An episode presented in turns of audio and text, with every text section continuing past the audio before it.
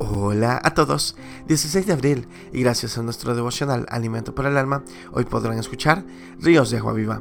Lectura sugerida es Juan capítulo 7 del verso 37 hasta el 39.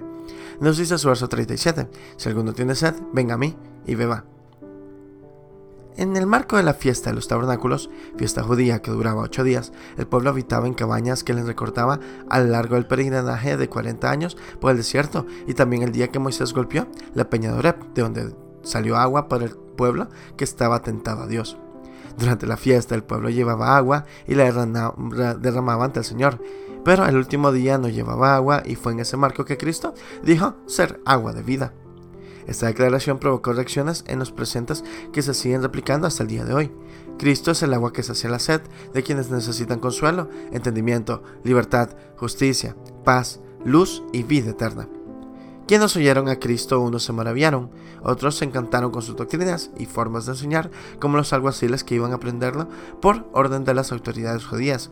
Algunos más se sorprendieron al recordar su origen humilde y que venía de un pueblo insignificante como Nazaret. Y más de uno lo defendió, pero sobresale la incredulidad de la gente y aún de sus hermanos. Hoy día Jesús sigue observando las mismas acciones de la gente que oye el mensaje del Evangelio. Sorpresa, incredulidad y burla. Si tú tienes sed espiritual por algún motivo, este es el momento para que creas y recibas a Cristo como tu Salvador y Él será el agua viva que quitará la sed de tu alma. Si lo haces, de tu interior correrán ríos de agua viva y serás un testimonio vivo del poder de Dios a través de tu vida.